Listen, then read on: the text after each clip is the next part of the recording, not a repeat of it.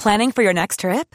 Elevate your travel style with Quince. Quince has all the jet setting essentials you'll want for your next getaway, like European linen, premium luggage options, buttery soft Italian leather bags, and so much more.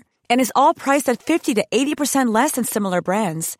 Plus, Quince only works with factories that use safe and ethical manufacturing practices. Pack your bags with high-quality essentials you'll be wearing for vacations to come with Quince. Go to quince.com slash pack for free shipping and 365-day returns.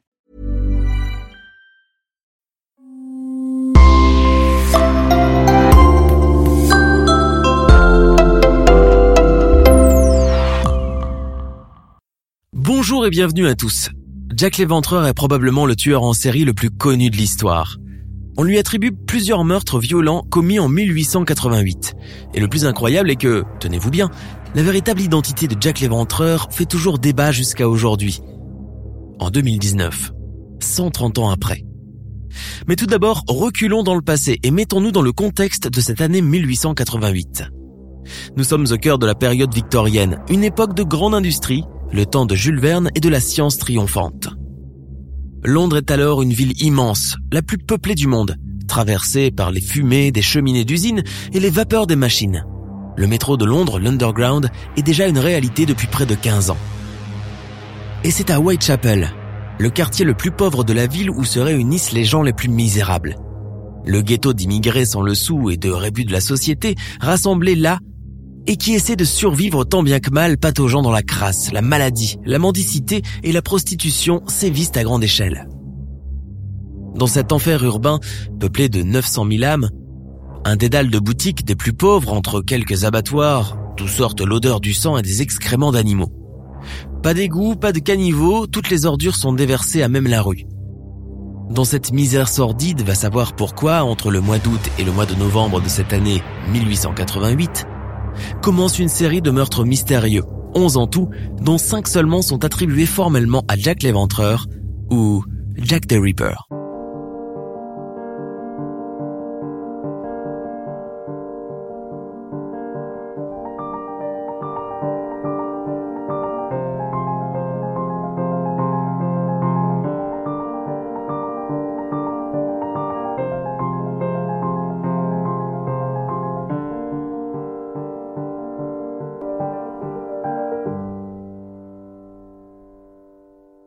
La première victime est une certaine Marianne Nichols, 42 ans, prostituée notoire. Le corps de la malheureuse a été découvert dans la rue et sous la pluie tapante. Le vendredi 31 août à 3 heures du matin, gorge tranchée au couteau et la partie basse de l'abdomen mutilée. La deuxième victime s'appelle Annie Chapman. Elle est retrouvée dans une cour, la gorge presque séparée du corps et l'abdomen complètement ouvert, l'utérus retiré. Le meurtre a eu lieu le samedi 8 septembre à 6 heures du matin, à l'aube, alors que des dizaines de passants sont déjà dans la rue. Des témoins ont vu un homme s'éloigner, grand, un chapeau de chasse, un long manteau sombre. Une silhouette est née, imprimée pour longtemps dans l'imaginaire collectif. Le dimanche 30 septembre, deux autres corps ont été retrouvés vers 1 heure du matin. Elizabeth Stride s'est fait uniquement trancher la gorge. Jack a probablement été interrompu par quelque chose. Quelques heures plus tard, Kate Conway a été retrouvée gorge tranchée. Son nez et une oreille tailladée, l'utérus retiré et les intestins déposés sur ses épaules.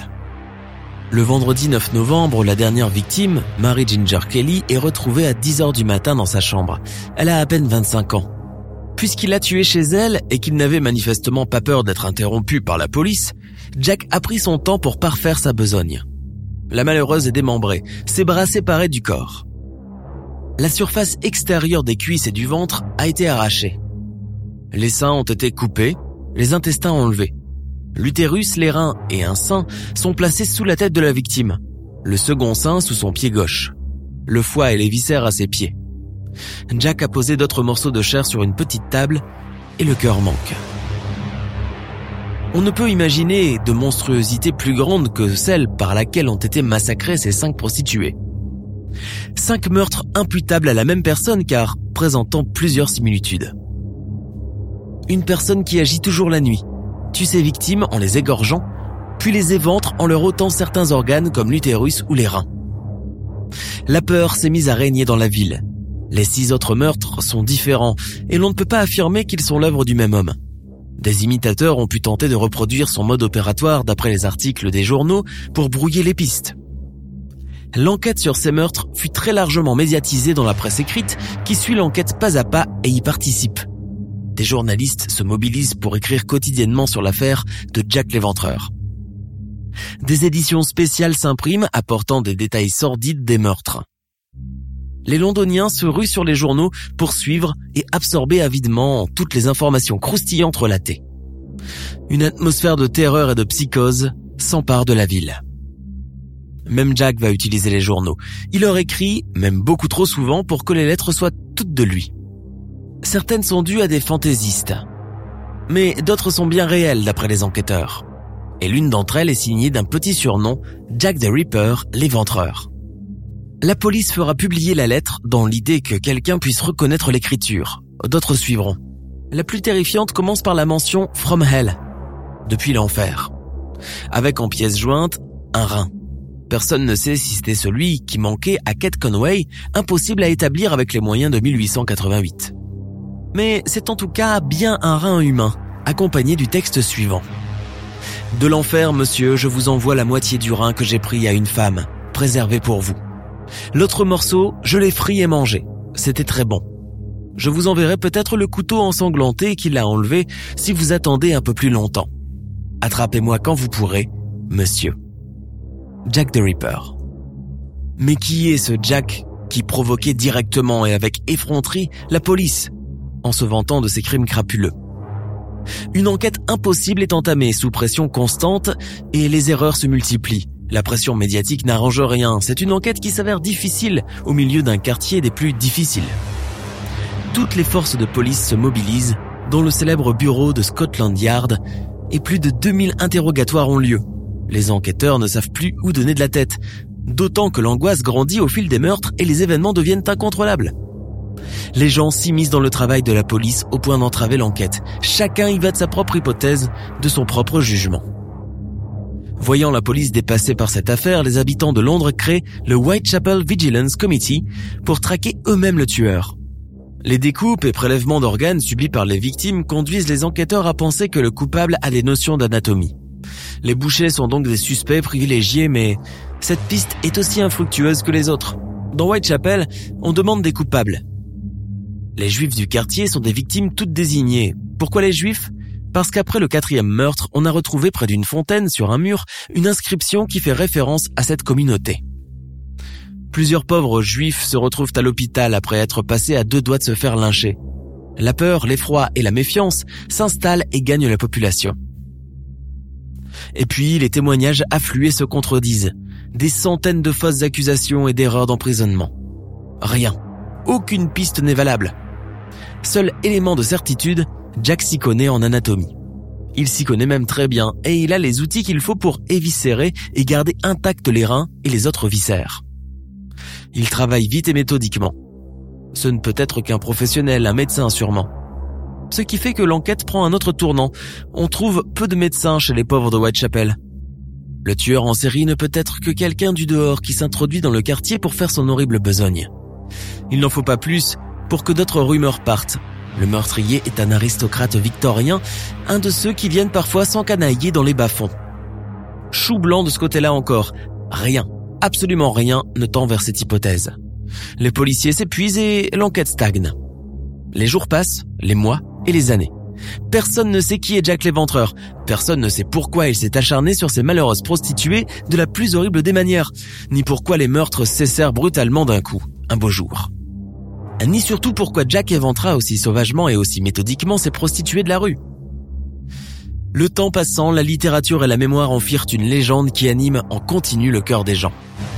Seul débouché positif à cette histoire sinistre, la reine Victoria finira par s'indigner de la situation et lancera un programme d'urbanisme qui fera le bonheur de Whitechapel et rendra la dignité à toute cette population mise à l'écart. Les méthodes d'enquête de police basées sur la recherche basique, l'observation à l'œil nu et la déduction furent ébranlées à cause de cette affaire de Jack l'Éventreur. Elles se sont révélées limitées et ont petit à petit fait place aux méthodes scientifiques beaucoup plus pointues et précises. Soit dit en passant, même les empreintes digitales n'étaient pas encore exploitées à cette époque-là. On se fiait encore à la physionomie du suspect et au trait de son visage pour déterminer s'il avait l'air coupable ou pas, pour tout vous dire. Aujourd'hui, au XXIe siècle, grâce aux tests d'ADN sur des pièces à conviction préservées plus de 130 ans, la donne a changé. Et boum, le mystère entourant cette affaire semble vouloir se résoudre. En effet, à partir de fragments d'ADN et de tests génétiques, des scientifiques britanniques ont réussi à trouver la véritable identité de Jack l'Éventreur. Il s'agirait d'Aaron Kosminski, un barbier, émigré juif polonais, âgé de 23 ans au moment des faits. Deux scientifiques britanniques, Yari Luhailenen de l'université de Liverpool et David Miller de l'université de Leeds travaillent sur l'identification du plus célèbre tueur en série depuis 2007. Leur travail vient d'être publié par la revue Journal of Forensic Sciences et accuse donc celui qui était déjà considéré comme le principal suspect. Pour établir l'identité du tueur, les chercheurs se sont basés sur le châle retrouvé par les enquêteurs dans la nuit du 30 septembre 1888 sur le corps de Catherine Eddowes la quatrième victime de Jack l'Éventreur. Après l'avoir analysé, ils y ont découvert du sang et du sperme dont ils ont extrait les ADN mitochondriales, c'est-à-dire l'ADN hérité de la mère. Les deux scientifiques ont alors procédé à des tests génétiques sur les descendants vivants connus du principal suspect identifié par Scotland Yard à l'époque, Aaron Kosminski, décrit comme quelqu'un de paranoïaque et souffrant d'hallucinations. La comparaison ADN ayant fonctionné, les deux scientifiques confirment ainsi que la police avait vu juste même si cette dernière avait dû relâcher le suspect faute de preuves. En 2014 déjà, le détective privé Russell Edwards avait mené son enquête et sorti un livre intitulé Jack l'éventreur démasqué, dans lequel il affirmait que le jeune barbier polonais Aaron Kosminski était bien l'auteur de ces crimes. Il avait par ailleurs acquis le châle de la quatrième victime pour le confier au scientifique britannique Yari Luailainen, auteur de la récente étude. Mais malgré ces résultats scientifiques probants, la certitude sur l'identité du célèbre meurtrier n'est pas tout à fait entière. Certains scientifiques contestent ces résultats, questionnant notamment l'authenticité du châle. Bah oui, et si l'ADN trouvé était celui d'un quelconque client de la prostituée propriétaire du châle? Et de toute façon, l'analyse génétique porte non sur l'ADN nucléaire, l'ADN qui se dégrade le plus vite, mais sur l'ADN mitochondrial, peu discriminant qui permet d'éliminer des suspects mais non d'en isoler un seul en particulier vu que 40% de la population le partage. Pourtant, dans les faits, Aaron Kominski demeure l'un des suspects les plus solides. Notamment parce qu'il se trouve que les meurtres ont subitement cessé peu de temps après qu'il ait été interné. Il n'a jamais été inquiété dans l'affaire des meurtres, faute de preuves en ce moment-là, et il est mort 30 ans après les faits en 1919, interné dans un asile de fous. Nous sommes à la fin de notre émission du jour. N'hésitez pas à écouter les autres émissions du podcast et à prendre 5 secondes pour nous laisser un 5 étoiles sur iTunes. C'est vraiment très important pour nous. Vous pouvez aussi vous abonner pour ne pas rater les prochains épisodes et nous suivre sur Facebook pour nous en proposer de nouveaux. Merci et à bientôt.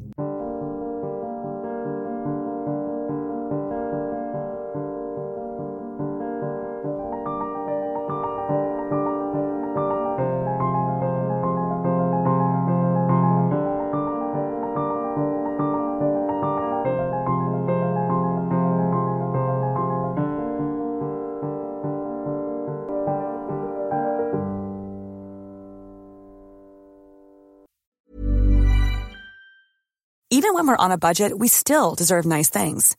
Quince is a place to scoop up stunning high-end goods for 50 to 80% less than similar brands. They have buttery soft cashmere sweaters starting at $50, luxurious Italian leather bags, and so much more. Plus, Quince only works with factories that use safe, ethical, and responsible manufacturing. Get the high-end goods you'll love without the high price tag with Quince. Go to quince.com slash style for free shipping and 365-day returns. Tired of ads interrupting your gripping investigations? Good news. Ad-free listening is available on Amazon Music for all the music plus top podcasts included with your Prime membership. Ads shouldn't be the scariest thing about true crime. Start listening by downloading the Amazon Music app for free or go to amazon.com slash true crime ad free. That's amazon.com slash true crime ad free to catch up on the latest episodes without the ads.